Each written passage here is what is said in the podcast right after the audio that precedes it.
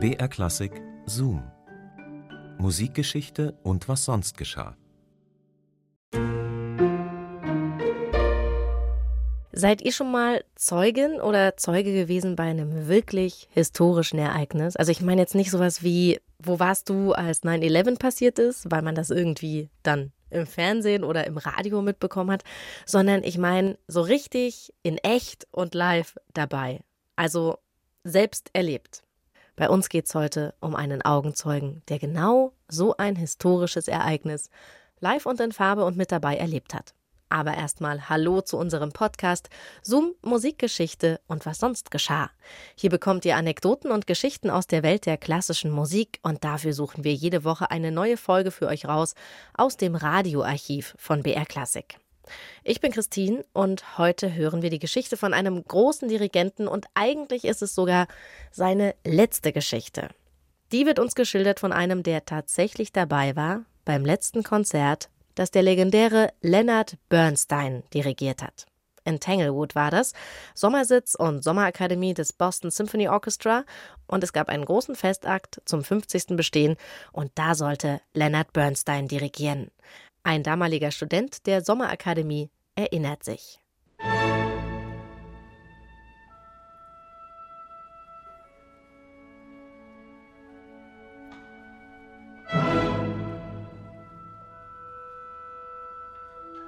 Am Spätnachmittag des 19. August 1990 dirigierte Leonard Bernstein die siebte Symphonie von Ludwig van Beethoven mit dem Boston Symphony Orchestra. Ein Kosiewicki-Gedächtniskonzert sollte es werden, das der 71-jährige bereits kranke Bernstein mit seinen letzten Kräften gestaltete. Es wurde sein letztes. Mitten im dritten Satz überkam ihn ein Schwächeanfall, der ihn um Luft ringen ließ. Als junger Dirigierstudent erlebte der Class-Brother Killian Forster dieses, Lennys letztes Konzert in Tanglewood hinter dem Bühnenvorhang mit. Er hat mit den Augen dann noch weiter dirigiert, hat gemerkt, er sucht nach Kräften und hat dann wieder weiter dirigiert. Und es war nicht mehr so lebendig wie sonst, obwohl er sich im Finale dann sehr wieder aufgerafft hat. Aber es ist ein Punkt gewesen, was es sonst vorher noch nie gab, dass er eben einen Schwächeanfall auf der Bühne, einen sichtbaren Schwächeanfall hatte.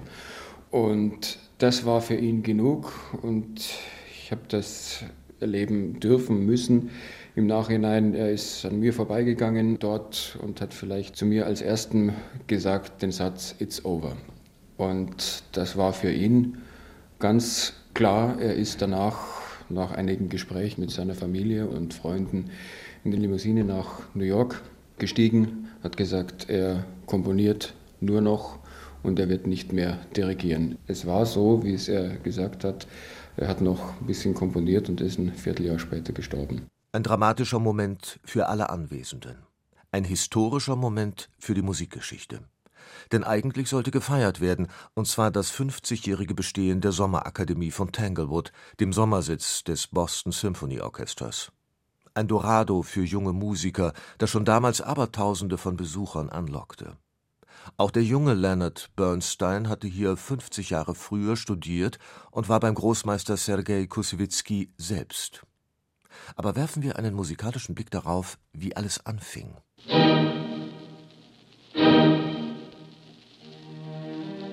Beethovens Eroica, 1944 dirigiert von Sergei Kusewitzki.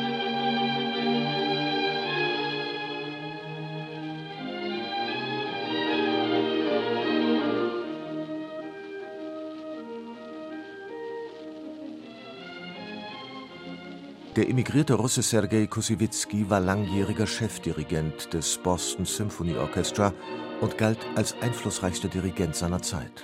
Nicht zuletzt durch das Festival von Tanglewood und die Sommerakademie, die er 1940 gründete.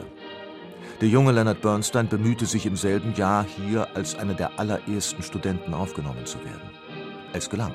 Kusiewicki nahm ihn in seine Klasse auf, erkannte das Talent und nahm Lenny oder Lenuschka, wie er ihn nannte, Zeit seines Lebens in Schutz und förderte ihn. Bernstein schrieb später über Kusiewicki: Er lehrte die Essenz der Musik und den Geist der Musik. Er war ein Mensch, von dem eine starke Ausstrahlung ausging, der von Musik besessen und von den Idealen der Musik beherrscht war. Ein Mensch, dessen Besessenheit einen wie eine kosmische Strahlung traf. Hingabe an die Musik und Aufopferung an die Arbeit. Wider Erwarten wurde Bernstein aber nicht Nachfolger Kusewitskis beim Boston Symphony Orchestra, sondern startete zunächst als Assistent mit dem New York Philharmonic Orchestra seine einzigartige Weltkarriere. In Tanglewood unterrichtete Leonard Bernstein bis zum Ende seines Lebens immer wieder. Und in Deutschland regte er ein ähnliches Ausbildungsprogramm an, das Musikstudenten vergleichbare Möglichkeiten geben sollte wie in Tanglewood. Das Schleswig-Holstein-Festival. Hier und dort bildete Bernstein bis 1990 junge Musiker aus. Einer davon ist der Kontrabassist der Class Brothers Killian Forster. Aber was prägte diese einzigartige Atmosphäre von Tanglewood? Alles, was die Natur zu bieten hat, von Vogelgezwitscher über Blätterrauschen, über sanfte Winde oder auch mal stürmische Zeiten, ist alles da und klassische Musik aus allen Ecken und Räumen beziehungsweise im Freien. Also es wird im Wald geübt, es wird auf der Wiese geübt. Es gibt Symphonieorchester, die in der Halle spielen, die draußen Open Airs spielen. Also es ist Musik und Natur pur.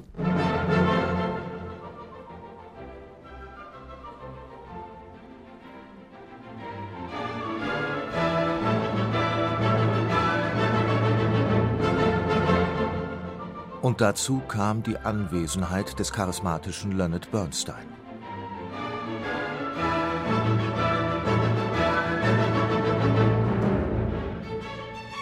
Ein Könner sondersgleichen, ein Lebemann sondersgleichen, ein äh, Komödiant sondersgleichen, ein exzellenter Lehrer und ein auch hervorragender Mensch mit allen Stärken und Schwächen. Das waren Gefühle pur eigentlich immer, wenn er dirigiert hat, so hautnah ging eine Musik nie mehr eigentlich später. Und das ist Segen und Fluch zugleich, wenn man das so miterleben durfte als äh, Student, weil es schüttelt einen einfach nur, wenn man das mitkriegt. Und das geht so tief, die Musik, und ging so tief, das bleibt natürlich. Das ist das Schöne. Davon zehrt man, denke ich, ein Leben lang.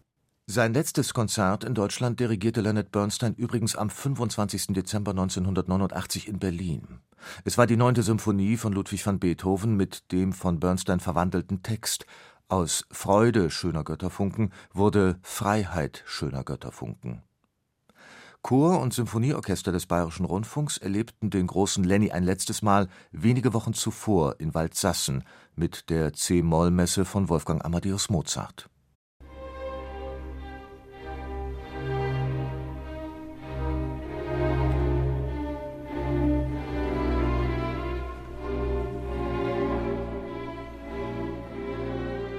Super spannend, solche Ereignisse aus noch nicht allzu ferner Geschichte.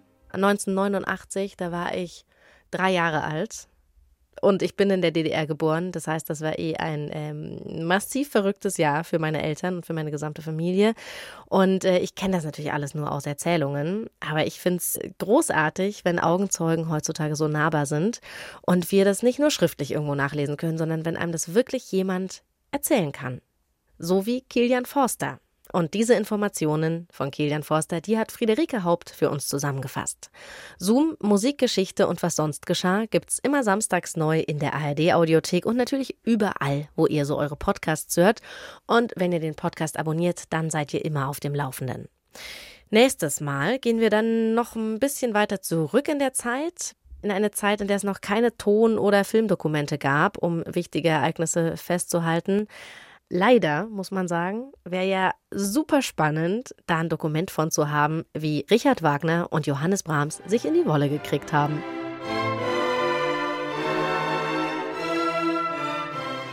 Die Neudeutschen formieren sich als musikalische Fortschrittspartei. Sie sind publizistisch rege und verbreiten ihre Thesen einer progressiven Musiksprache schnell. Neue Formen wie sinfonische Dichtungen und Musikdramen erklären Wagner, Liszt und andere zur Zukunftsmusik. Sie schreiben sogenannte Programmmusik, Musik also mit außermusikalischen Inhalten. Brahms indes hat andere Vorstellungen von der musikalischen Zukunft. Die reine, absolute, also nicht mit irgendeinem außermusikalischen Programm behängte Musik solle im Vordergrund stehen. Gemeinsam mit dem Geiger Josef Joachim und zwei weiteren Freunden verfasst Brahms im Jahr 1860 ein Manifest, eine Erklärung gegen die Neudeutschen. Beklage ich bloß die Verirrungen, so beklage ich Wagner, Berlioz, alle möglichen. Über Verirrungen kann man debattieren und sich streiten, aber wir können und brauchen uns durchaus solchem Scheißzeug gegenüber auf keine wissenschaftlichen Erörterungen einzulassen. Joachim hatte seinen Freund Brahms vor der Veröffentlichung noch gewarnt, die Leute in Wagners und Liszts Lager seien zu schreibgewohnt, zu sehr auf immerwährender Lauer, zu grob, zu sophistisch. Und damit sollte er recht behalten. Den Neudeutschen kommt das Manifest gerade gelegen, um Brahms als reaktionär abzustempeln. Prüde wie eine alte Jungfer, so Wagner über Brahms, scheut er den Effekt. Einen Bruderbund für unaufregende und langweilige Kunst habe er mit seinen Anhängern geschlossen.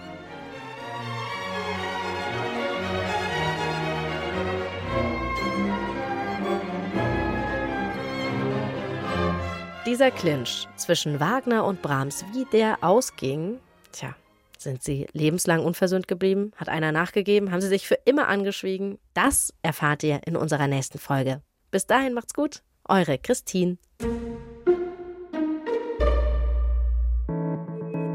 BR Klassik präsentiert. Klassik für Klugscheißer. Dann übernehme ich als alter Altgrieche mal so diesen kleinen Geschichtsrückblick. Da flippt ihr aus. Unsere Hosts Lauri Reichert und Uli Knapp lieben Musik. Sie fuchsen sich in kleine Details und große Themen. Es geht um Horrormusik und die Zusammenhänge mit der klassischen Musik. Mir schlottern die Knie. Hat jetzt nicht auch Beethoven mal diese Melodie benutzt? Musik ist Musik. Hauptsache gut gemacht. Egal welches Thema, Lauri und Uli prahlen gerne mit ihrem Wissen. Und das ist natürlich top recherchiert. Die passende Musik gibt's obendrauf. Bei Spotify haben wir Playlists zu jeder Folge. Würde ich gerne mal hören kurz. Ein Podcast mit viel Humor, wenig Gehabe und gutem Wissen. Klassik für Klugscheißer. Alle zwei Wochen in der ARD Audiothek und überall, wo es Podcasts gibt.